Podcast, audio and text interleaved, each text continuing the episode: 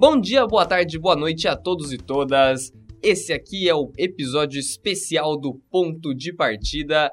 Nós estamos gravando esse episódio para as férias. É um episódio para encerrar o ano de 2019 em que nós começamos esse projeto, esse podcast. Pelo fato de ser um episódio especial, nós vamos é, gravar ele um, um pouquinho maior do que o normal. Nós gravamos geralmente uns 40 minutos. Esse aqui vai ser mais ou menos uma hora. E também o debate vai ser menos factual, vai ser um debate mais amplo sobre a década de 2010 até o fim desse ano 2019 para nós começarmos 2020 em grande estilo. Eu estou aqui mais uma vez com João Pedro da Silva. E aí, João, tudo bem com você? Saudações ouvintes do ponto de partida. É sempre bom tê-los em nossa companhia, sobretudo nesse período de férias aqui que a gente está gravando um episódio especial para vocês. E é importante lembrar que esse episódio especial estará encerrando a nossa primeira temporada do Ponto de Partida, a temporada de 2019, em que nós gravamos aqueles seis episódios regulares que foram ao ar semanalmente. E agora nós estamos gravando esse episódio aqui em dezembro, para não deixar vocês com tanta saudade assim e para também já projetar o que vai vir por aí em 2020. Bom, hoje não vai nem ter primeiro bloco, segundo bloco, por se tratar de um episódio especial. Também não vai ter mensagem, né? Porque estamos aqui no meio de dezembro, não houve muita interação conosco nesses últimos, nesses últimos dias, né? Nessas últimas semanas. Já vamos para o debate diretamente. O nosso tema de hoje é a década de 2010, de onde a gente saiu e de onde a gente chegou. A, a, a década de 2010 é o nosso ponto de partida. E aí, João, qual é o seu ponto de partida, então? Antes de propor aqui o meu ponto de partida, eu gostaria de trazer um exercício. Onde é que, como é que você estava, Paladino, no início da década de 10? Porque são 10 longos anos, hein? Olha, é legal você ter trazido isso.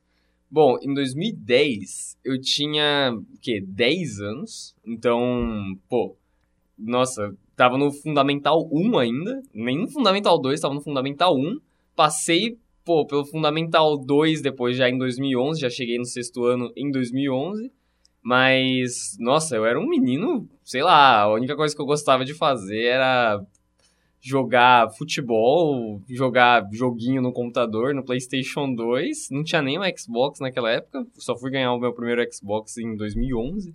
Então, assim, eu era bem diferente. Hoje eu tô aqui com 20 anos, o dobro da idade, e, nossa, muita coisa mudou desde então. E você, João, como você estava em 2010? Em 2010 eu estava lendo as minhas revistinhas Recreio, colecionando figurinha com a Copa do Mundo e muito empolgado, inclusive, com a Copa. A gente perdeu naquela virada, fatídica virada da Holanda. Mas tudo bem, vida que segue. Agora estamos aí com 19 anos, a crise dos 20 está chegando. É aquele momento da vida que você começa a ouvir epitáfio dos titãs e pensar: e agora? O que será de mim? Mas é isso aí. Vida que segue, eu vou começar aqui o meu ponto de partida para tratar da década de 10, passando pela política. Sobretudo pela política no Ocidente, porque eu tenho uma impressão que na década de 10 houve uma crise no Ocidente e uma consolidação no Oriente. Eu costumo dizer que a década de 10 não será lembrada como uma década muito autêntica no aspecto político, porque a primeira metade dela é uma espécie de desdobramento dos anos 2000 e a segunda metade, que a gente está vivenciando, é uma espécie de prenúncio dos anos 20. Então, vou trazer alguns exemplos. O governo Dilma que se prolongou na primeira metade do da década de 10, ele, ele representa uma continuidade e um declínio do lulopetismo. É válido lembrar que a Dilma foi escolhida a dedo pelo Lula para dar sequência ao seu governo, e ela, o governo Dilma representa o fim de uma era com o impeachment que foi consolidado em 2016. Se a gente pensar já nos Estados Unidos, o governo, o governo Obama também representa um desdobramento dos anos 2000. Mas aí as pessoas podem alegar, mas pô, o Obama sucedeu o Bush, que era um republicano de um outro partido, né? Vale lembrar que o Obama é democrata. Então, como é que seria um desdobramento? É um desdobramento pelo seguinte, porque o Obama ele surge como uma resposta a um grande evento dos anos 2000, que foi a crise financeira de 2008. O O Obama foi eleito justamente em 2008 como uma resposta a essa crise financeira. Outro aspecto, o Obama ele dá sequência à manutenção da guerra ao terror que foi consolidada após 2002, 2001, aliás, quando a gente teve os atentados às Torres Gêmeas. Tanto é que é no governo Obama que ocorre a morte do Bin Laden pelas forças militares americanas e a gente tem o combate massivo ao Estado Islâmico. Então, realizando ainda a manutenção daqueles conflitos na região do Oriente Médio. Mas, de maneira geral, o governo Obama representou um apaziguamento das crises. Por um lado, o apaziguamento da crise financeira, por outro lado, o apaziguamento desse medo do terrorismo que ainda habita o imaginário estadunidense. E aí eu queria passar também pela guerra na Síria, que provavelmente foi o conflito geopolítico mais expressivo dessa década e ela se desdobrou sobretudo na primeira metade da década. Ainda não há um. O, os analistas não fecharam questão se a guerra da Síria acabou ou não, mas fato é que hoje o Estado Islâmico tem uma. Aliás, ele nem tem mais porção de terra, não tem mais território dominado, e as forças do governo Bashar al-Assad hoje já têm um domínio consolidado. Mas eu também tenho a impressão que a guerra na Síria passa por um desdobramento de acontecimentos dos anos 2000. Por quê? A guerra na Síria ela está muito associada à Primavera Árabe, que foi um levante contra governos totalitários que já estavam consolidados há muito tempo. E nessa, né, em meio a essa crise, a esse vácuo de poder, a gente tem a ascensão do ISIS, o Estado Islâmico. Só que o Estado Islâmico já havia surgido na década anterior, justamente naquele vácuo de poder provocado pelas guerras que os Estados Unidos origi originou na região do Oriente Médio. Então, o que a, a, a guerra na Síria, sobretudo a Primavera Árabe, traz de novo para a gente é a importância das redes sociais na, na, mobilização e nas manifestações sociais e a retomada do terrorismo com a outra abordagem, os lobos solitários. O, porque de, durante muito tempo se tinha uma ideia do terrorismo estreitamente articulado a esses, a esses grandes grupos terroristas. E a partir da década de 10, sobretudo no meio dela, em função das redes sociais, qualquer adepto que compactuasse com as ideias do grupo, mesmo que não tivesse nenhuma vinculação direta, poderia realizar atentados terroristas. Mas de maneira geral, esse é um panorama da primeira metade da década de 10. E aí por que eu falo que a primeira metade é um desdobramento e a segunda metade é um prenúncio? porque aí a gente tem uma descontinuidade. Se a gente analisa governo Dilma e governo Bolsonaro, governo Obama e governo Trump, não há uma relação de continuidade, há uma tremenda descontinuidade. E aí, hoje, a gente tem uma série de questões e conflitos geopolíticos abertos a nível global que não foram resolvidos nessa década e dão um cenário do que pode vir a ser a década de 20. Então, hoje, a gente tem o governo Trump, que a gente não sabe se vai ser reeleito ou não. O governo Bolsonaro, que passa por uma crise, mas a eleição só é em 22, a gente está terminando o primeiro ano do mandato do governo Bolsonaro. O governo Macri talvez foi o único que não conseguiu consolidar uma possível transformação, até porque ah, a gente teve eleição na Argentina e o kirchnerismo voltou ao poder na figura do Alberto Fernandes e da Cristina Kirchner.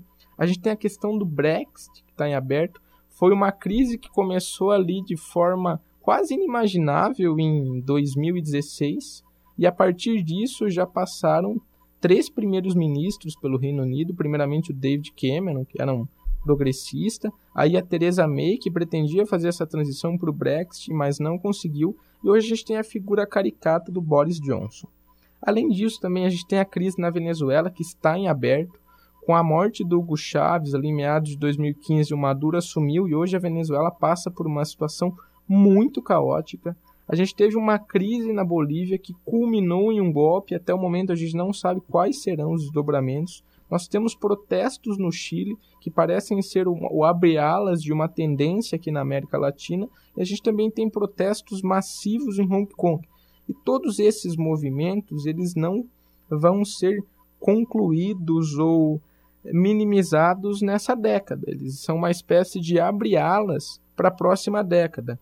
Há algumas pessoas que falam que aquela tendência de modificação já foi freada porque o Macri não conseguiu ser reeleito. Mas eu não acho que a Argentina seja um farol a nível global para a gente tomar como tendência possíveis modificações. O que pode ser um radar e, um, e pode representar um cenário do que pode ser a década de 20 é a eleição dos Estados Unidos no ano que vem.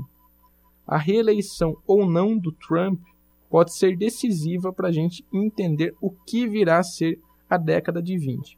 Então, todo esse panorama que eu dei aqui da primeira e da segunda década, sobretudo da geopolítica ocidental, demonstram que hoje o Ocidente passa por crise. A gente não consegue ter uma continuidade de projetos de governo, há uma série de movimentos sociais e de demandas da população, e enquanto isso, no Oriente, pelo contrário, nós temos a consolidação de líderes. Então, a gente tem o Xi Jinping na China, que hoje tem um mandato vitalício. A gente tem o Vladimir Putin, que é um líder incontestável na Rússia. A gente tem o Kim Jong-un, que se consolidou na Coreia do Norte. O Erdogan, que é uma figura consolidada na Turquia. E o Bashar al-Assad, que mesmo com aquela a, a guerra na Síria e toda a crise que ele vivenciou na sua região, conseguiu a manutenção no poder. Então a pergunta que eu lanço para a década de 20 e que eu imagino que nenhum analista seja capaz de responder é: hoje o Ocidente passa por um acidente de percurso ou na década de, de 20 de fato haverá uma consolidação da hegemonia do Oriente? Então é com essa indagação que eu encerro a minha primeira inserção no episódio de hoje, Guilherme? Olha, você falou bastante coisa, até difícil organizar todas as ideias, mas assim, eu acho que principalmente o ponto principal, né, desse, desse nosso debate, esse nosso podcast é pensar de onde a gente saiu para onde a gente chegou. E é muito doido porque quando saiu de 2010, por exemplo, Lula é, termina o seu segundo mandato, com uma aprovação histórica também. O Lula sai com 80% de aprovação. O Brasil não vivia um mau momento econômico naquele, naquele período. E chega a Dilma, Dilma pretende apenas dar continuidade às políticas do Lula. Só que, enquanto isso, o resto do mundo já estava pegando fogo. Por conta da crise de 2008, gerada pela bolha imobiliária nos Estados Unidos. E, e o Brasil ainda não tinha sido afetado. A hora que isso chega para América Latina, isso explode tudo. Então, eu vejo muito desse nosso momento de crise, principalmente desde, sei lá, o impeachment de 2016 até os protestos que estão acontecendo, a crise, sei lá, na Venezuela. Obviamente, tudo isso tem seus fatores locais, não, isso não pode ser negado, mas tudo também é um desdobramento de uma crise global, uma crise que afetou o capitalismo inteiro. E nisso, é, até poderia ser previsto. A gente poderia até já no começo de 2010 pensar, bom, alguma hora isso aqui vai chegar para cá, essa conta vai bater, a gente vai ter que pagar ela. Eu acho que a década de 20, agora onde a gente chega, que é justamente o que você disse. Pô, a gente sai de Lula e chega em Bolsonaro. Então 2010 é Lula e 2020 a gente vai estar com Bolsonaro. É Obama, Trump. Então, eu acho que muito disso também é explicado por conta de uma crise, por conta de um momento em que as pessoas, a população pede por respostas, urge por respostas, porque as pessoas simplesmente não aguentam viver no desemprego, viver com a, a economia não funcionando de maneira satisfatória. Então, tudo isso poderia ser previsto, só que eu acho que o mais imprevisível vai ser justamente 2020 para frente, porque a crise já bateu, a gente está vivendo numa crise danada faz anos e anos e anos, e agora, como o povo vai reagir com essa resposta à crise? A resposta veio na direita. A direita se consolidou nesses anos. Então, como você bem disse, o Macri na Argentina, Aqui no Brasil a gente tem o Bolsonaro, lá nos Estados Unidos eles têm o Trump. Em outros países do mundo, a, as lideranças de direita estão crescendo. Só que na Argentina isso já não deu certo, então já voltaram para a esquerda. Será que essa é uma tendência também? Será que essa é uma tendência nos Estados Unidos? Uma tendência aqui no Brasil? Será que a resposta da direita não vai ser satisfatória e a esquerda vai poder voltar ao poder? Eu acho que é, essas são as respostas que a década de 20 vai nos proporcionar. E eu acho isso muito interessante. Eu, eu gostaria de, de ter essa, é, essa resposta para esse questionamento maior. Eu acho que é isso que fica mais de importante na, na questão política da década de 2010, é justamente isso, né? Essas grandes reviravoltas que vêm acontecendo. E aí, João, agora você tem a sua segunda inserção para o nosso programa de hoje? Eu só queria pontuar rapidamente a respeito da análise que você fez. É, de fato, a crise financeira chegou no Brasil com um delay e hoje o que a gente projeta para a década de 20, que é um problema que está situado atualmente, independente do viés ideológico, é uma crise de representatividade. Então você tem, por um lado, um contestado Estado neoliberal no Chile e um contestado Estado socialista na Venezuela. Essa crise de representatividade que a gente vai ter para resolver na próxima década. Mas não só de geopolítica vive o planeta. Então agora eu vou fazer minha segunda inserção a respeito da tecnologia e internet, porque a gente presenciou uma evolução, Guilherme, sem precedentes. Eu estava pensando aqui, fazendo um exercício, no início da década de 10, o Orkut ainda tinha adeptos, o Facebook estava se popularizando, os youtubers da primeira geração ainda estavam se consolidando, então se a gente pensar a nível brasileiro, a gente tinha o PC Siqueiro, Felipe Neto, Cauê Moura, a Kéfera, essa moçada. Não se falava em Instagram e WhatsApp, por incrível que pareça. A internet tinha uma banda larga muito limitada. As pessoas ainda liam blogs. Não se pensava na internet como uma ferramenta de trabalho. Naquela época predominava a ideia da internet como uma ferramenta de entretenimento, nem de informação se, se falava muito. E os smartphones estavam começando a ganhar força. E a gente analisa o, o cenário atualmente. Nossa. Então, nós podemos pedir comida de maneira geral a qualquer momento pelos aplicativos de entrega, né? iFood, Uber Eats. A gente pode pedir um carro, isso é muito louco. Um desconhecido a qualquer horário do dia, com Uber 99. Nós podemos pagar todas as nossas contas sem sair de casa por aplicativos da, da agência bancária. Atualmente o Facebook se tornou uma rede social que foi abandonada pelo público mais jovem. Hoje eu costumo dizer que predomina no Facebook as tias que encaminham todas as manhãs os seus belos salmos.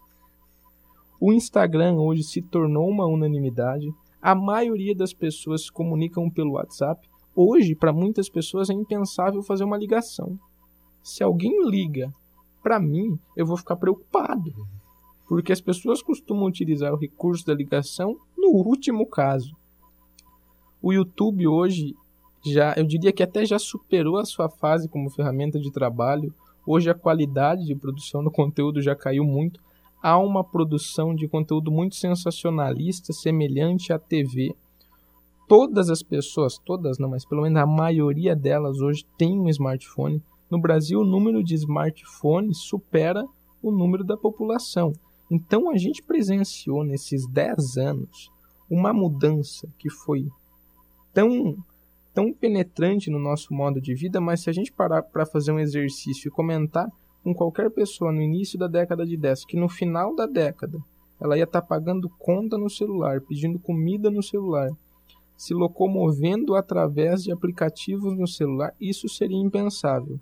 Então, o que isso demonstra para a gente é que a evolução tecnológica se torna cada vez mais rápida e sem precedentes e o que fica como dúvida para a década de 20 é qual será o controle que nós vamos ter dessa evolução tecnológica na próxima década. Cara, é, é surreal a evolução tecnológica. É, você falou, por exemplo, sobre as redes sociais. Assim, hoje em dia, as redes sociais elas elegem presidentes. Então, como você disse, no começo da década as pessoas nem viam como uma fonte, sei lá, de informação ou uma ferramenta de trabalho, era muito mais entretenimento, uma interação social. Ah, vamos ligar por Skype para nossa tia que mora no Rio de Janeiro, vamos ligar por Skype para sei lá quem que está viajando para fora do país. E assim, hoje em dia é completamente normal a ideia de você andar pela rua com o seu 4G que geralmente as pessoas têm mais internet no próprio 4G, nas redes móveis da operadora, do que na própria internet fixa da casa delas. Tem gente que nem tem internet fixa em casa, a pessoa vive só com a internet da sua operadora. E a qualquer lugar, praticamente em qualquer lugar de regiões metropolitanas, você tem acesso à internet, você consegue estar tá em contato com pessoas de todos os lugares do mundo instantaneamente. Uma outra coisa que cresceu demais, mas assim, muito nesse período, foram as plataformas de live stream então as pessoas agora fazem muita transmissão ao vivo. No começo da década, a tendência era o YouTube, como você disse, PC Siqueira, Cauê Moura, Kéfera, todo, Felipe Neto, principalmente, todos eles cresceram demais, assim, vídeos para o YouTube se tornaram a maior atração até os anos de 2013, 2014. E aí, hoje em dia, não que o YouTube esteja fraco, o YouTube já está estável, está voando tranquilamente, numa trajetória bem, bem tranquila. Mas, assim, as plataformas de live stream, elas cresceram muito. Então, hoje as pessoas, os youtubers já migraram para outras plataformas como Twitch, o próprio YouTube oferece, agora o Facebook veio em peso nessa daí, então o Facebook agora está contratando essas pessoas e dando mais dinheiro do que elas ganham nas outras plataformas para fazerem live streams, então fazerem vídeos ao vivo, jogar jogos ao vivo, interatividade ao vivo, e tudo isso mostra como as tendências elas vão evoluindo e vão mudando e as pessoas vão se adaptando a elas e uma coisa que era impensável até alguns tempos atrás, de você fazer uma. você jogar ao vivo. Sei lá, gosto de jogar Minecraft, vou jogar Minecraft ao vivo para 100 mil pessoas me assistirem ao mesmo tempo, comentarem, eu respondo elas como se você estivesse na TV recebendo mensagem dos seus telespectadores. É uma coisa muito absurda, é muito legal. Os podcasts cresceram demais essa década também. A gente já falou no nosso primeiro episódio sobre o 2019 ser o ano dos podcasts. Então as tendências tecnológicas vão mudando, as redes sociais. E agora eu queria dar um exemplo aqui só para você ter uma pequena noção de como o não só a questão de redes sociais e tudo mais, mas o aparato tecnológico evoluiu de forma é, histórica, de forma é, exponencial. Para você ter uma noção, por exemplo, você disse dos smartphones. Hoje em dia você tem, por exemplo, naquela época, o smartphone mais chique do mais chique, sei lá, em 2011, era um iPhone, sei lá, 3, que tinha no máximo 8 GB de memória. Então, a memória daquele celular era, no máximo que você conseguia era 8 GB. Hoje, você tem celulares com 256 GB tranquilamente, câmeras melhores do que qualquer câmera que você conseguisse comprar naquela época. É, os celulares gravam vídeo, gravam, é, tiram fotos, gravam voz, fazem tudo por nós, assim. Um celular reúne equipamentos que antes, se você fosse comprar individualmente, você ia gastar 30 vezes mais do que você gasta em um único celular. E os videogames também tiveram uma evolução tecnológica sem precedentes. Eu gosto de usar essa, esse paralelo quando eu vou comentar com as pessoas para elas terem noção de como a tecnologia evoluiu. O PlayStation 2 que eu havia mencionado, era muito comum você ter um cartão de memória no PlayStation 2 de 8 megabytes. 8 megabytes. Para quem não, não tem uma noção do que, que é um megabyte um gigabyte, um giga, que é, por exemplo, o seu celular, você ouvinte, seu celular provavelmente tem o quê? 8, 16, 32 gigas de memória, 64, às vezes 128 se você tiver um celular mais avançado, se você tiver uma condição financeira melhor. Mas 1 gigabyte são 1024 megabytes. Então, para cada giga são 1024 megas. Então, legal. Agora eu já fiz essa comparação. O cartão de memória do PlayStation 2, ele vinha com 8 megabytes. Ou seja, uma memória ínfima. Você não consegue salvar malemar uma foto com 8 megabytes. Assim, é muita coisa. É, uma foto em alta resolução você não consegue salvar com 8 megabytes hoje em dia. O PlayStation 2 tinha um cartão de memória com 8. Já o PlayStation 3, o PlayStation 3 veio com memória de 100, 100 GB. Assim, é, é uma coisa louca. O Xbox 360 concorrente do PlayStation 3 chegou a ter memória de 500 GB. Só para você ter uma noção, ou seja, foram é, centenas de milhares de vezes mais do que o, o videogame anterior. Então, de cada um videogame para o outro, uma geração para outra, aumentou assim centenas de milhares de vezes a capacidade e não só a capacidade de memória, só estou dando um exemplo bem tosco, mas a capacidade gráfica de, sei lá, os jogos, tudo isso é hoje em dia jogos podem ser comparados a filmes em questão de beleza na, no gráfico e tudo mais. É muito louco. A tecnologia hoje a gente já consegue igualar ela com a beleza da vida humana. Tem gente que prefere ficar imerso em tecnologia do que na vida humana porque a vida é imperfeita e a tecnologia consegue te oferecer um mundo perfeito. Isso não era possível antes. Hoje em dia está cada vez mais real. Os óculos de realidade virtual, você coloca um óculos e você se teletransporta para um novo mundo diferente. Hoje isso já é possível. Então é, é impossível a gente listar todas as mudanças, mas eu só reuni algumas pequenas aqui para tentar mensurar um pouquinho do que foi o início de 2010 e o final de 2019 nessa tecnologia que a gente vive. E aí, você tem alguma coisa a comentar? É engraçado porque você comentou do PC Siqueira eu tenho a impressão que o PC Siqueira é a personificação dos anos 10. Ele começa os anos 10 como um nerd, magrelo, vesgo, produzindo vídeo para o YouTube e termina os anos 10 todo tatuado, com chihuahua, com parceria com rap, uma espécie de um rockstar em decadência. Eu diria que é a personificação dos anos 10. Mas aí você estava trazendo informações a respeito dessa evolução sem precedentes e exponencial da tecnologia e da internet, e em função disso, hoje a internet ganhou protagonismo geopolítico. É importante a gente mencionar que durante a década de 10, uma série de movimentos só ocorreram em função da mobilização pela internet. O mais emblemático e talvez o abre-alas foi a Primavera Árabe em 2011, que gerou uma série de movimentos na região do Oriente Médio e do norte da África, que culminaram na queda de ditadores que estavam no poder há décadas. As jornadas de junho, que a gente já comentou aqui, que ocorreram no Brasil em 2013, a mobilização pela internet foi decisiva. A gente teve a Revolução Ucraniana em 2014, que também foi mobilizada pela internet, e aí nas eleições, porque a internet, em função das redes sociais, começou a ganhar protagonismo nas eleições.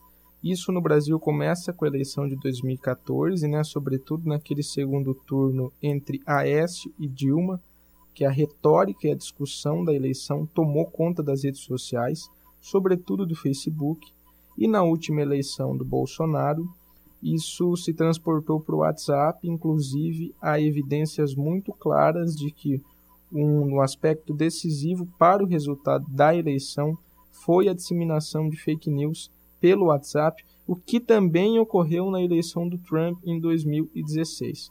Tanto é que hoje há uma discussão muito significativa, sobretudo nos Estados Unidos, com o Facebook, porque a partir do ano que vem o Facebook vai começar a vender espaço para propagandas eleitorais. E o que as autoridades dos Estados Unidos pedem é que haja um controle justamente para evitar fake news. Entretanto, o Facebook tenta minimizar ou evitar qualquer forma de controle porque eles alegam que isso pode representar censura, o que é de fato um debate muito de delicado. Se por um lado há uma ameaça potencial das fake news que podem impactar na eleição, há também esse aspecto da censura, sobretudo em países que têm democracias muito frágeis. Então, esse é um debate que está em aberto para a próxima década. E o que hoje é unanimidade, eu diria que se há uma rede, so há uma rede social que inicia a década como protagonista e termina como protagonista, é o Twitter. Tanto é que hoje a maioria das figuras públicas se movimentam geopoliticamente ou ditam o ritmo e a retórica do seu governo através do Twitter.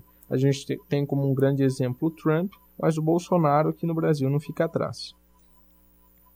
E agora eu vou dar continuidade aqui e trazer mais um outro aspecto, minha terceira inserção para essa discussão, que é a respeito do comportamento, né? Há quem diga que essa geração do o jovem dos anos 10 é uma espécie de geração ultra romântica 2.0, porque essa geração, inclusive, cabe a mim chamar de minha geração, né? Eu estou inserida nela, é uma geração que está aflorando para a vida adulta na década de 10, é uma geração que é pautada por um sofrimento e uma angústia muito significativas. Talvez eu costumo dizer que é muito em função dos efeitos da globalização. Eu tenho a impressão que a nossa geração é a primeira geração que sente de fato os efeitos diretos da globalização, por dois motivos. Primeiro, por essa comunicação irrestrita e essa possibilidade de manifestação, sobretudo nas redes sociais, e em função das crises econômicas. Os anos 2000, pelo menos no Brasil, foram pautados por uma estabilidade econômica. E a nossa geração vivenciou talvez a, a primeira crise assim nos últimos 15 anos, ou primeira crise financeira em proporções globais. E em função disso, por outro lado, há um aspecto muito importante que se disseminou uma discussão um pouco mais significativa a respeito de alguns temas que eram tabu até então, como depressão, suicídio. Hoje, a depressão é considerado por muitos analistas da área da saúde o mal do século, a doença do século. E essa era uma discussão que não era muito comum há 10 anos atrás. Então, se por um lado a gente vê um aumento exponencial da angústia dos jovens, por outro lado, isso tem fomentado uma discussão muito interessante e importante para a quebra de tabu. Cara, é, esse é um principal aspecto que eu queria tratar nesse episódio. Quando eu tive que fazer uma prova nesse semestre, que era um perfil, eu escolhi fazer um perfil jornalístico sobre o Felipe Neto. E aí eu falava sobre a ascensão do Felipe Neto, assim, ele é o cara que mais representa essa década para mim. Você falou do PC Siqueira, eu gosto de falar sobre o Felipe Neto, porque ele é um cara que cresceu na internet, ele saiu da pobreza, então, por exemplo, ele era um cara que morava em Botafogo, que é uma região humilde do Rio de Janeiro. Ele teve uma, uma infância e uma adolescência bastante humildes, teve que trabalhar desde cedo. E graças à internet, ele conseguiu ter uma ascensão meteórica. Ele teve um, uma influência na vida de outras pessoas gigante. E através do YouTube, na verdade. Ele fez um canal no YouTube começou a falar um monte de groselha na frente da câmera e conseguiu ficar muito famoso. Como que, eram, como que era o conteúdo desses vídeos propriamente ditos? Ele começou falando bem lá no comecinho, acho que não lembro se em 2009 ele já fazia vídeo, acho que sim, 2009, 2010, 2011, principalmente nesses anos assim, ele fazia vídeos de praticamente discurso de ódio. Então ele cresceu falando mal, sei lá, dos colírios da Capricho, ele falava mal sobre Crepúsculo, ele tinha um tom extremamente homofóbico quando mencionava a banda Restart, banda Cine, bandas coloridas, para falar a verdade. Crepúsculo também, é, os, os Colírios da Capricho também. Ele é um cara que era evangélico, então, pô, ele tinha esse tom um pouquinho mais radical na fala sobre essas questões um pouquinho mais tabu e tudo mais. E ele cresceu muito na internet. Eu adorava os vídeos dele naquela época. Isso mostra como a mentalidade do povo era de aceitação desse tipo de discurso. Uma aceitação fácil de uma pessoa que pega a câmera e começa a propagar um monte de discurso de ódio, um monte de discurso homofóbico, até mesmo machista. E nisso, o Felipe Neto cresceu de forma gigante. Só que, a, tanto a internet, eu vejo, sei lá, a internet contribuiu com isso, mas o povo também, por conta do acesso à informação. E o próprio Felipe Neto, tudo foi amadurecendo. Esse processo de internet, vou xingar todo mundo no Twitter e tal, as pessoas foram amadurecendo, foram ganhando um pouquinho mais de consciência, a, a informação e a educação e a diversidade foram chegando a várias pessoas. Então, quando você está na internet, você tem uma enorme tribo em que você consegue encontrar gente de todos os tipos. Então, o, o, discurso de pessoas marginalizadas chega até você, você se sensibiliza com isso.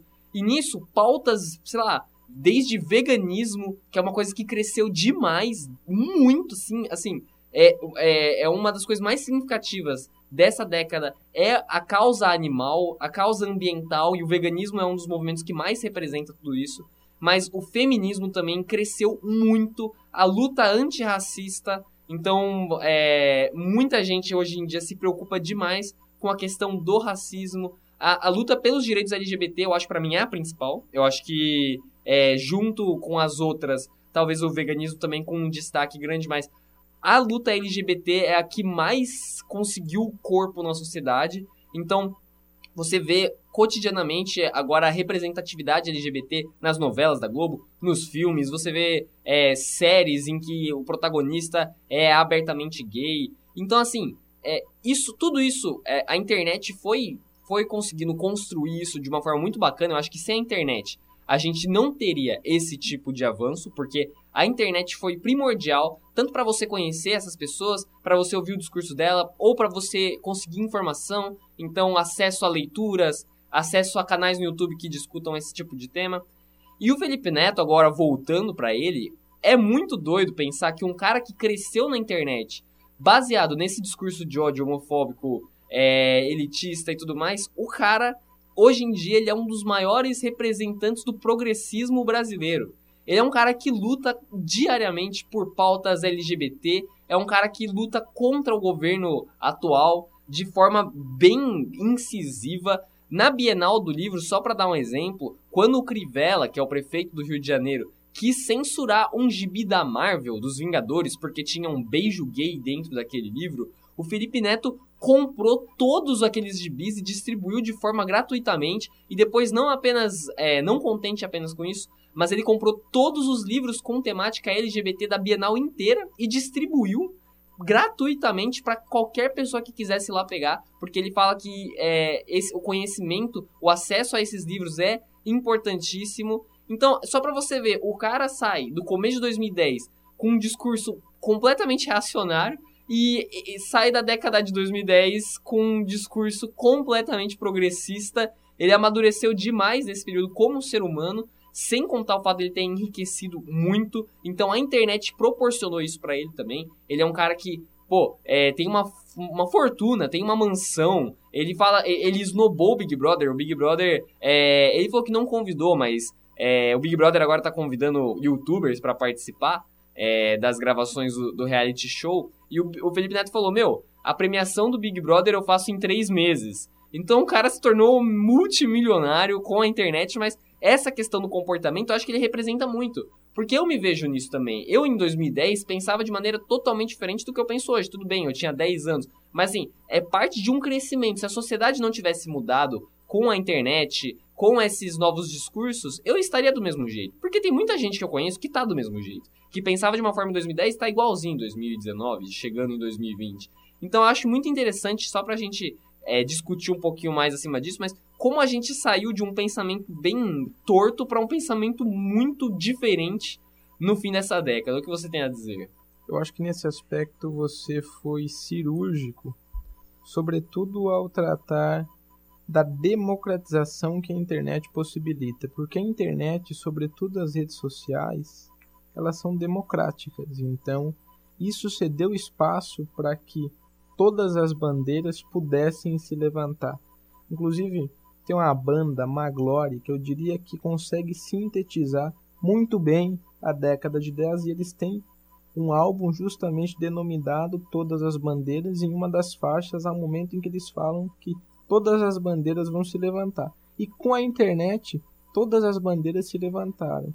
E eu vejo isso como um processo muito positivo, porque isso fomenta, contribui e agrega para o debate público. Então, pautas que no início da década eram pouco cortejadas, como você já mencionou, a questão do feminismo, a questão da comunidade LGBTQI+, dentre outras, né, as pautas ambientais, a causa animal, elas ganharam muito protagonismo e isso é muito importante até para a gente rever alguns pensamentos. Outro aspecto que você comentou, né, eu havia comentado do PC Siqueira e você comentou do Felipe Neto e isso me fez lembrar uma conversa que eu tive ontem com meu amigo, o Gabriel Sonnenberg, que inclusive já participou desse episódio, e a gente estava conversando sobre a década de 10 eu, eu acho que ele sintetizou a década de 10 com dois termos muito interessantes, que é confusão e amadurecimento.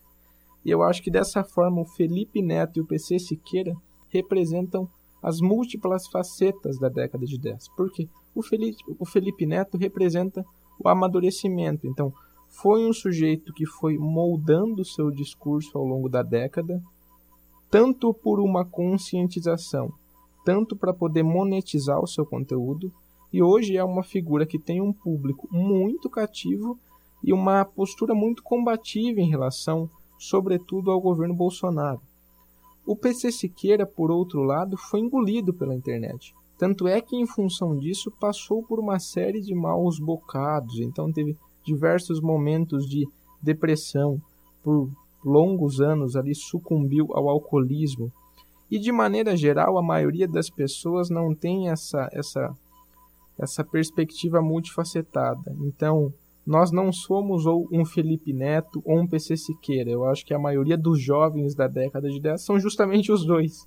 Vivenciam esse processo constante de amadurecimento e confusão. E vale também é, mencionar que a gente está falando sobre o Felipe Neto, sobre o PC Siqueira, por conta da, da mudança de pensamento e das mudanças pelas quais eles passaram. E eu usei o exemplo do Felipe Neto porque ele era um cara humilde, da conservador do Rio de Janeiro, e ele hoje em dia é totalmente diferente. Mas vale lembrar e destacar também a visibilidade e a representatividade que a internet deu para as pessoas dessas próprias causas. Não adianta a gente só falar de homens brancos e tal que, que mudaram seu pensamento, mas nossa, você tem nas novelas, você tem no próprio YouTube, youtubers representantes completamente do movimento negro, youtubers LGBT, é, você tem, assim, é, é um grande palco para essas pessoas disseminarem as suas ideias, é, falarem sobre o feminismo, falarem sobre a questão vegana. Então você tem o Fábio Chaves, que é o fundador do maior portal vegano da América Latina. O canal do YouTube dele atrai cada dia mais milhares e milhares de pessoas para ele conversar sobre a pauta vegana, é, sobre a causa animal, sobre a causa ambiental. Você tem canais como o da Lui Ponto, que é uma, uma mulher é, feminista, LGBT, e ela também fala muito sobre esse tipo de questão no canal dela, é, é bem didático. A Jut Jut, que eu acho que é um canal que não, não dá para esquecer, que é um dos principais, ela é uma das principais mulheres representantes de um movimento feminista. Nem sei se ela gostaria de estar tá ouvindo isso, mas ela, é, ela a influência que ela tem para muitas jovens que estão entrando nesse meio é, é vital, assim, é, é, é sensacional. Então, muitas pessoas que estão inseridas nesse meio, é, que, que podem fazer parte da formação do caráter de novas gerações que estão aí por vir e é muito doideira isso, porque o pensamento realmente está mudando graças à internet. Eu tô vendo isso, as pessoas discutindo questões que eram tabus, é, essas questões sendo discutidas abertamente. Eu acho isso extremamente importante, até mesmo nessa questão comportamental, como você levantou aqui pra gente. E você comentou aí algumas figuras que contribuíram ou trouxeram novas discussões para o debate público, e você mencionou sobretudo digital influencers, youtubers, mas isso também se reflete na arte. E eu acho que há um artista no Brasil que sintetiza bem esse processo, que é o Emicida.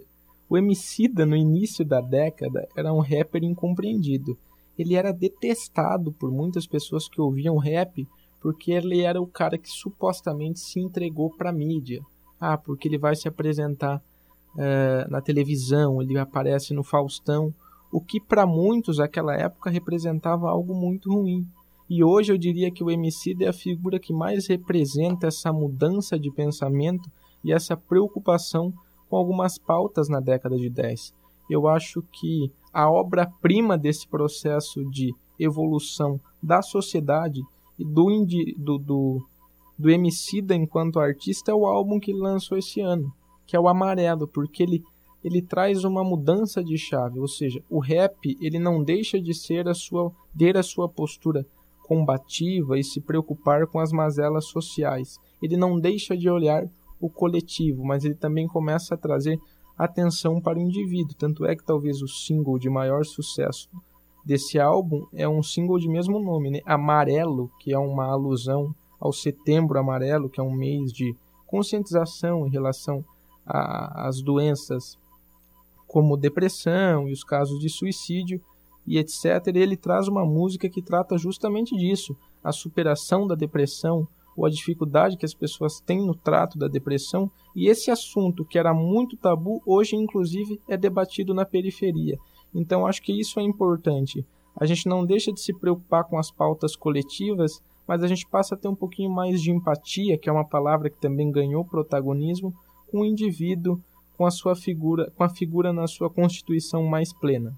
Nossa, é, você mencionou o Emicida, a, a questão desse tipo de pauta chegar à periferia e até mesmo a questão de representatividade. Isso me lembrou uma outra coisa é, muito importante que também cresceu demais nessa década, que é o funk. E o funk, é, no começo da década, era muito comum, assim, a discussão, ah, funk é cultura ou não é cultura? Até hoje essa discussão tá por aí. Mas hoje a gente já tem um esclarecimento muito maior. Já amadurecemos para discutir essa questão de, de maneira melhor. Mas naquela época todo mundo ficava, ah, funk não é cultura. Pessoas até mesmo como Felipe Neto, que a gente diz aqui, ou Cauê Moura, é, esses youtubers assim daquela época que hoje em dia tem um pensamento diferente, mas eles diziam, ah, porque funk é uma coisa obscena, funk só representa a realidade negativa do Brasil, é, sexo, só fala de drogas, de tráfico de drogas e tudo mais. E hoje em dia, a gente já tem uma, uma consciência do papel importante que o funk tem para as pessoas de periferia, para as pessoas de comunidade. O funk já penetrou camadas da, mais diversas da sociedade. O funk já chegou na Globo, é, novelas da Globo com músicas de funk como seus principais temas, ou, sei lá, programas como Caldeirão do Hulk levando funkeiros. E eu acho que isso também é, é importante, é um processo de amadurecimento da gente reconhecer o nosso próprio povo. Porque por muito tempo a gente quis esquecer a nossa própria vivência no Brasil, a, a própria realidade da nossa favela. E a gente tratava aquilo como uma outra realidade, como uma coisa que deveria ser esquecida. Sendo que não. E o funk joga isso na nossa cara. O funk vem e traz a realidade das pessoas de periferia pro resto do mundo. E o funk hoje é um sucesso tremendo, gerando milhões e milhões. O maior canal do Brasil, por exemplo, do, do YouTube é o Condizila, que é um canal que tem milhões, dezenas de milhões de inscritos e so, seus vídeos chegam a centenas, até bilhões de visualizações. Então, isso mostra como a gente também está crescendo nesse aspecto. A gente está reconhecendo o funk como uma parte essencial da nossa cultura e da realidade brasileira. É, e nisso, pessoas ganharam enorme poder, enorme expoência. Você tem, por exemplo, o próprio DJ Renan da Penha, que estava preso, é, foi solto recentemente por conta da decisão do STF sobre a prisão em segunda instância, mas ele é um dos funkeiros mais importantes da atualidade. Ele é um dos fundadores do Baile da Gaiola, um dos maiores bailes do Rio de Janeiro. É, ele é uma das pessoas que participou da produção de músicas de grande sucesso do funk, mas você tem aí, entre outros, você tem o, o próprio Mr. Catra, que infelizmente acabou falecendo nessa época, mas ele também é um cara que no começo, principalmente da década, até mesmo um pouquinho na década passada, era um cara muito, muito, muito representativo nisso. E assim, esses funkeiros, eles representam uma parte da realidade que antes a gente queria negar, mas hoje já foram bem incorporados à sociedade, né? É interessante porque o funk ele passou por uma unificação do movimento. Até a, a primeira metade da década de 10, havia uma separação muito significativa entre o funk paulista, cujo principal expoente à época foi o MC da Leste, e a gente tinha o funk carioca, que se caracterizava pelo funk ostentação. Eu percebo que houve uma unificação dos dois, porque ainda hoje o cenário das músicas do funk prevaleça essa perspectiva da, da ostentação, da ascensão social, mas hoje há uma preocupação com algumas pautas sociais e a maior representação disso, como você mesmo mencionou, é o baile da gaiola. O baile da gaiola, ele mais do que uma forma de entretenimento nas periferias, ele é um movimento semelhante ao que foi o rap na década de 90. Se na década de 90 os Racionais conseguiam lotar um show no Capão Redondo, atualmente o baile da gaiola consegue lotar uma série de, de shows nas periferias do Rio de Janeiro. E é interessante como também no meio desse processo, algumas figuras artísticas que já estavam consolidadas mudaram algumas das suas perspectivas, né? Eu mencionei aqui os Racionais. Os Racionais no início de carreira tinham muitas músicas que tinham um cunho muito machista, por exemplo. E hoje eles nem cantam mais essas músicas no show porque houve essa alteração de perspectiva. O Mano Brown comenta isso, o Ed Rock comenta muito isso. E é interessante também que o funk se tornou uma espécie de catalisador de alguns artistas. Vamos pensar, qual é hoje a artista mais reconhecida internacionalmente e tem é, a artista brasileira mais reconhecida internacionalmente? É a Anitta, que tem base no funk. Então, o funk, o Condizila representa muito isso, conseguiu monetizar o seu trabalho, agregar uma perspectiva mercadológica e se consolidou tanto como uma forma de entretenimento muito interessante, tanto é que hoje as batidas de funk extrapolaram os limites da periferia e tocam em, em diversos ambientes da sociedade. E também do ponto de vista mercadológico, se a gente acessar agora o Spotify, dentre as 10 músicas mais ouvidas, pelo menos umas 3, 4 são funk.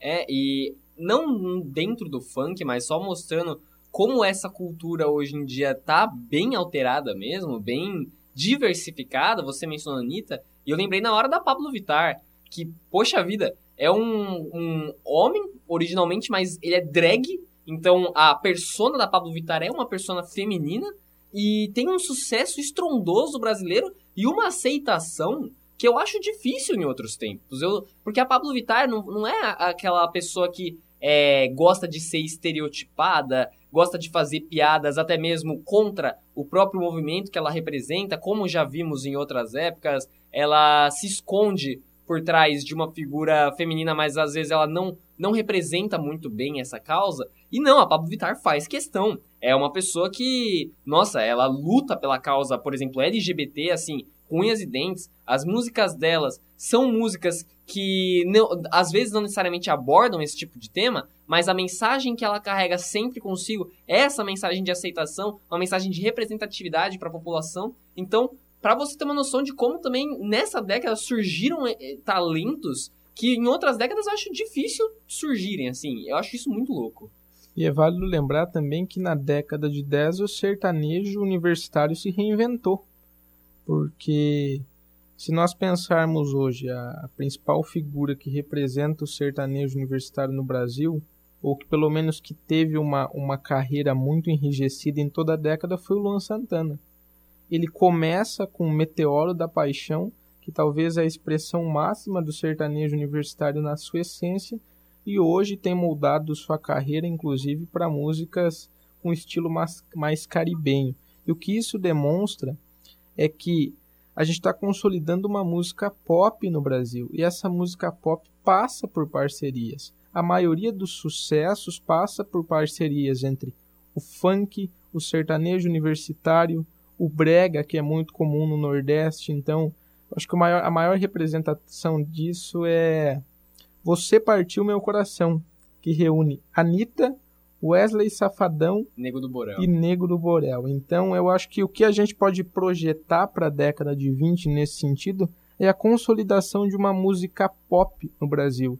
E essa música pop, ela não vai ter um estilo uno, mas ela passa por uma parceria e uma junção desses estilos que têm uma popularidade nas camadas da sociedade. E olha que a gente nem entrou na questão internacional, que senão a gente ia ficar Nossa. até amanhã falando.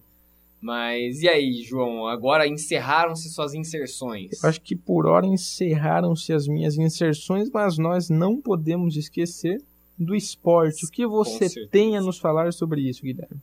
Olha, eu trouxe uma pequena retrospectiva. Eu acho, na verdade, até mesmo injusto eu mencionar isso aqui como se fosse uma retrospectiva bem montada e tudo mais, porque é, é impossível. Eu com certeza vou estar sendo injusto aqui. Eu com certeza estou esquecendo alguma coisa importante, mas a única coisa que eu quero passar aqui é uma mensagem das principais dos principais acontecimentos nessa década do esporte, selecionados bem assim, no, na, numa tentativa de apenas traçar um paralelo e, e prospectar um futuro para o esporte mundial, passando principalmente pelo futebol, que é um que tem uma abrangência maior na população, mas não apenas pelo futebol.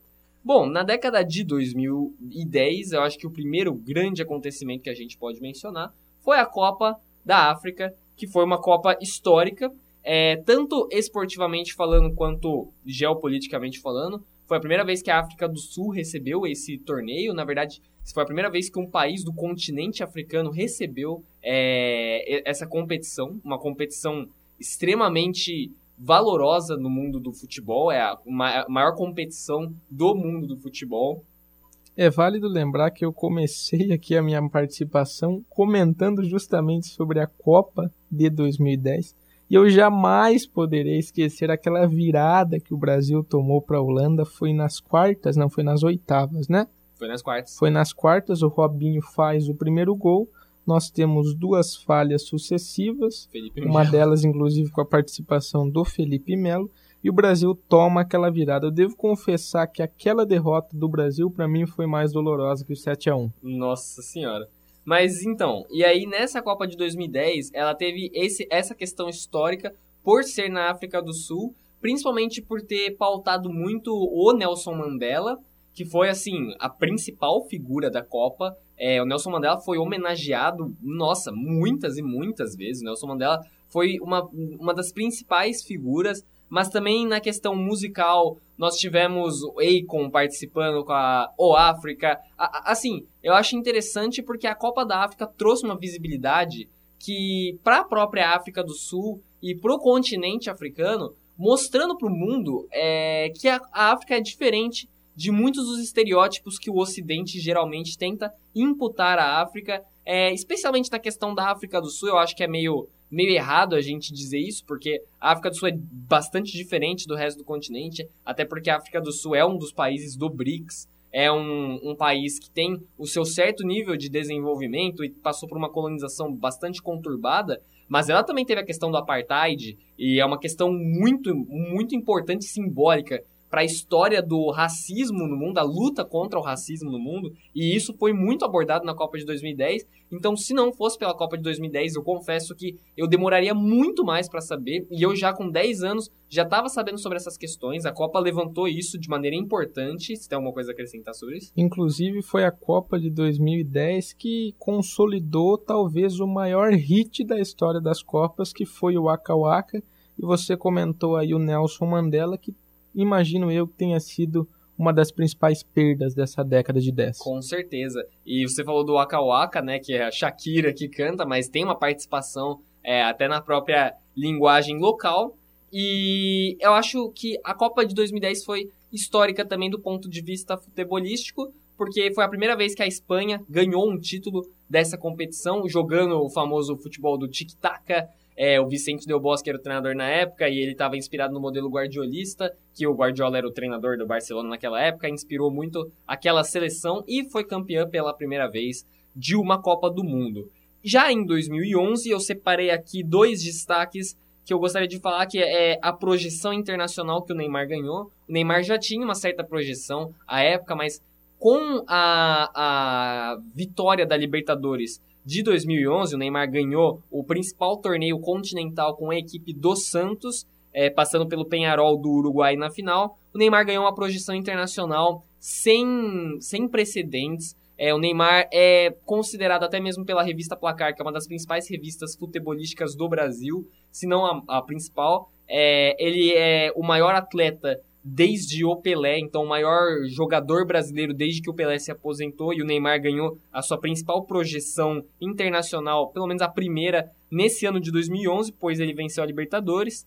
É, e também o outro destaque de 2011 foi o Novak Djokovic, aí saindo do futebol, entrando no tênis, porque ele, vence, ele atingiu o número 1 no ranking da ATP e ele se consolidou como um dos maiores da história. E no decorrer da década, o Djokovic está tá quebrando recordes, fazendo história, tá enfrentando muito outros nomes já consolidados como Rafael Nadal ou como Roger Federer, mas o Djokovic nessa década principalmente está estralando no tênis, está indo bem demais. Em 2011, repetindo, ele atingiu o número 1 no ranking da Associação dos Tenistas Profissionais.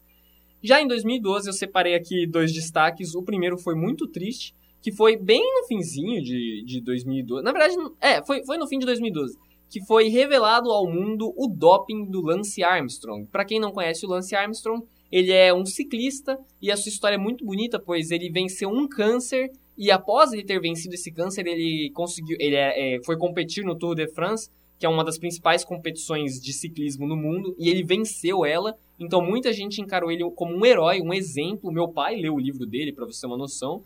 Só que aí em 2012 foi revelado ao mundo que na verdade ele usava de doping e era um doping pesado, eles faziam assim umas transfusões de sangue, eles substituíam o sangue dele para que ele tivesse mais oxigênio. Era uma, é uma coisa extremamente complicada. E foi em 2012 e em 2013 ele foi no programa da Oprah e ele realmente confessou. E desde então ele é visto como um vilão, mas é questionado. Já é, no fim de 2012 também tivemos a piada do Corinthians acabando, porque é, o Corinthians nunca tinha ganho uma Libertadores, era uma das maiores piadas do país. E aí acabou meio que o Corinthians ganhou a Libertadores em 2012. Em 2013 nós tivemos o acidente do Schumacher, um dos pilotos mais lendários da história da Fórmula 1. Ele estava esquiando e ele bateu, colidiu frontalmente de forma muito forte com uma árvore e até hoje ele não está recuperado. Então de 2013 para cá o cara não se recuperou, ele está vivendo na sua casa como se fosse uma espécie de reabilitação permanente, o que vai ser bem difícil, uma situação de bem difícil reversão. É, o Cristiano Ronaldo e o Messi se consolidaram como dois dos maiores jogadores da história do futebol nessa década. Já na década passada eles haviam ganho prêmios de melhores jogadores do mundo, mas eles se consolidaram de forma espetacular e o Messi muita gente aponta como o maior jogador da história do futebol. Indo para 2014, não podemos deixar de mencionar a Copa do Mundo realizada no Brasil e o 7 a 1. Você tem alguma memória do 7 a 1, João? Jamais poderei esquecer o dia do 7 a 1 porque eu fui até a cozinha para fazer uma pipoca justamente quando ocorreu aquele apagão e se sucederam três gols. Eu fiquei eu não conseguia reagir àquela situação. Eu acho que a maioria dos brasileiros, e isso explica muito da nossa crise, ainda não digeriu o 7 a 1 Tanto é que foi depois do 7 a 1 que o nosso mascote se tornou o Canarinho Pistola. Então eu acho que o 7 a 1 ele é uma reviravolta na história do Brasil, porque ele sepulta a ideia do, do, do brasileiro cordial que foi proposta lá pelo Sérgio Buarque de Holanda e traz essa ideia do brasileiro pistola, revoltado, que não conseguiu digerir essa derrota histórica. E vale lembrar que isso também foi um grande azar para Dilma, porque eles tentaram encampar é, um, um, projeto de, bom, vamos trazer a Copa do Mundo e as Olimpíadas aqui para o Brasil, vamos mudar o ânimo da população através do futebol e dos esportes, e a seleção sofreu o maior vexame da história do futebol, perdendo em casa uma semifinal para a Alemanha de 7 a 1. Eu acho que isso com certeza foi um baita de um, uma água fria, um balde de água fria no governo da Dilma Rousseff. Coitada, ela não tem nada a ver com isso, obviamente, mas não deixa de ter sido um grande azar. E já pegando um gancho nisso, o Brasil sediou a Copa e as Olimpíadas, os dois maiores torneios esportivos possíveis, sediou é, em edições seguidas, então sediou a Copa em 2014 e as Olimpíadas em 2016.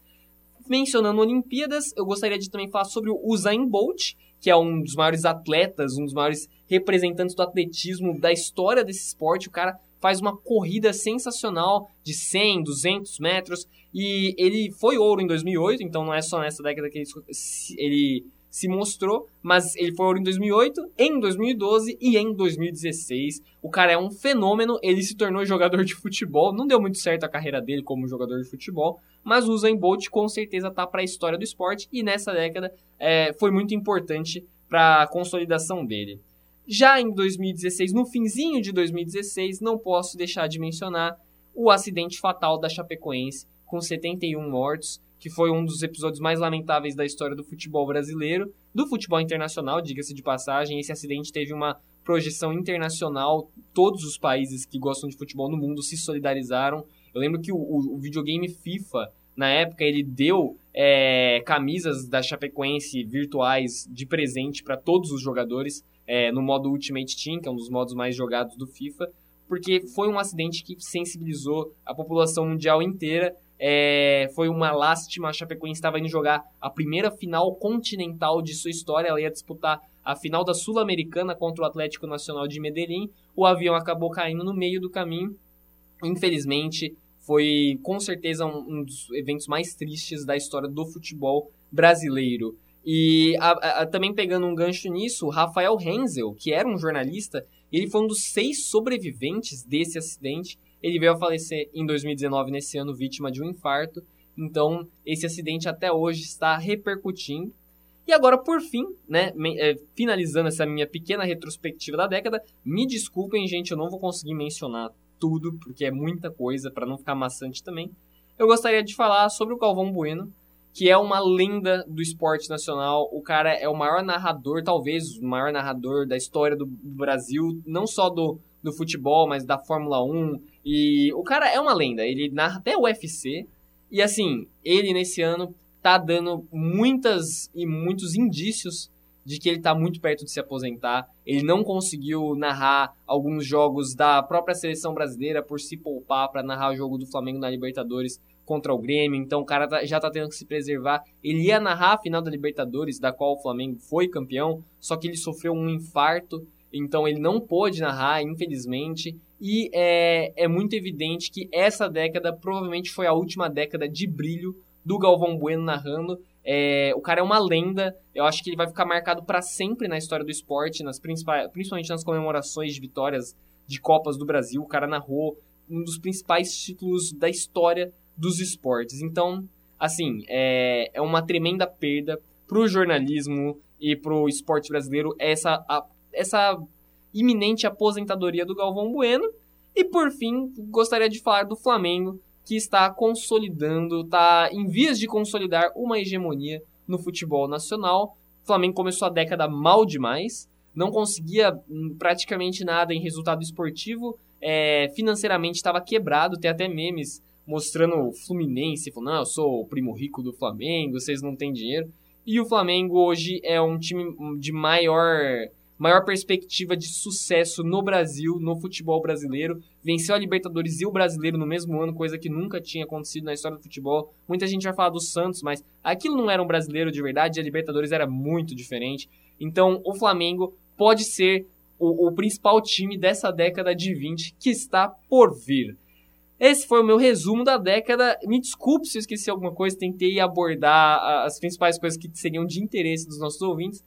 Mas e aí, João, o que você tem a mencionar só para finalizarmos esse episódio? Eu acho que a respeito do que você comentou, eu estava refletindo aqui quais são as questões do esporte que ficam abertas para a década de 20. Então, você comentou que nessa década prosperou uma hegemonia do Messi e do Cristiano Ronaldo. E é válido mencionar que esses dois craques eles já estão em fim de carreira, né? Os dois já não são novos. E a questão que fica é: a gente vai ter um vácuo aí. E será que o Neymar vai conseguir ter uma reviravolta na carreira e se consolidar como o melhor jogador do mundo? Eu espero genuinamente que sim. Outro aspecto que você comentou a respeito das Copas e etc. Na década de 20 nós teremos duas Copas, né? Em 22 que vai ser no Catar, em 26 vai ser uma Copa compartilhada por Estados Unidos, Canadá e México. E resta saber, será que vai chegar o Hexa? Eu gostaria muito que o, que o Galvão estivesse presente para narrar o Hexa. Isso, infelizmente, provavelmente ele não estará. Mas fica essa questão aberta, né? Porque talvez os jovens da década de 10 não viram o Brasil ganhar a Copa. Eu vi porque eu estava vivo, mas eu tinha meus dois anos de idade, não tenho nenhuma memória afetiva do pentacampeonato, então eu espero genuinamente que o Hexa venha na década de 20. E aí a respeito do futebol brasileiro, né? Se discutiu muito com a chegada do Jorge Jesus, o Mister, e essa revolução que ele fez no Flamengo nesses últimos meses, uma mudança de paradigma no futebol brasileiro. Resta saber, qual, será que haverá uma mudança de paradigma no futebol brasileiro? Será que na década de 20 a gente vai consolidar um futebol ofensivo, a gente vai conseguir estruturar mais os clubes, a gente vai conseguir fortalecer as bases, trazer jogadores expressivos e conseguir, em alguma medida, equivaler o futebol brasileiro ao futebol europeu? Fica essa dúvida e se há a possibilidade da gente consolidar uma hegemonia entre alguns clubes aqui no Brasil. Se consolidarmos, eu espero que o meu São Paulo esteja compondo essa elite. Tenho minhas dúvidas, mas torço para que na década de 20 o Fernando Diniz seja reconhecido como Guardiola dos trópicos e abra um parêntese que essa última colocação foi um mero delírio de torcedor. É isso então, gente. Essa, esse foi o nosso episódio é, especial do ponto de partida para encerrar com chave de ouro o ano é, de 2019 e a década de 2010. É, espero que vocês tenham curtido esse episódio especial. Foi mais uma edição para relembrar os principais momentos dessa década. A gente vai viver coisas muito, muito especiais no próximo ano e, consequentemente, na próxima década. E nós continuaremos com o nosso podcast. É, nós temos planos para ampliar o nosso projeto. Já em breve vocês terão novidades. É, mas é isso. Espero que vocês tenham gostado do ponto de partida até aqui, é, dos seis primeiros episódios regulares, também desse episódio especial. Gostaria de saber se vocês têm alguma coisa a dizer, boas energias para o próximo ano e tudo mais. É, podem mandar nas, nas, nossas redes sociais, arroba podcastpdp no Instagram, pdp de ponto de partida, e podcastpdp.gmail.com, nosso e-mail, caso vocês queiram mandar uma mensagem carinhosa. Eu gostaria aqui de desejar boas férias para vocês, que vocês possam aproveitar muito esse final de ano. Foi um ano difícil, foi um ano pesado, mas agora está acabando, ainda bem. E aí, João, você tem uma mensagem final? Eu gostaria de agradecer todos os ouvintes que vêm nos acompanhando aí nesses nossos seis primeiros episódios regulares e agora nessa edição especial. A gente fica muito feliz de estar consolidando um público, a gente percebe que aos poucos a gente está ampliando o nosso público e a gente fica muito feliz porque é justamente por isso que nós estamos produzindo para um público. Isso aqui não é um projeto experimental somente para a gente consolidar a nossa prática. A gente quer de fato atingir e impactar um público e aos poucos a gente tem conseguido, por isso eu agradeço muito a audiência, todos que participaram e contribuíram no ponto de partida. Como o Paladino falou, há uma perspectiva real de ampliação da nossa produção no próximo ano, mas por hora, como são férias, o Natal está batendo na porta.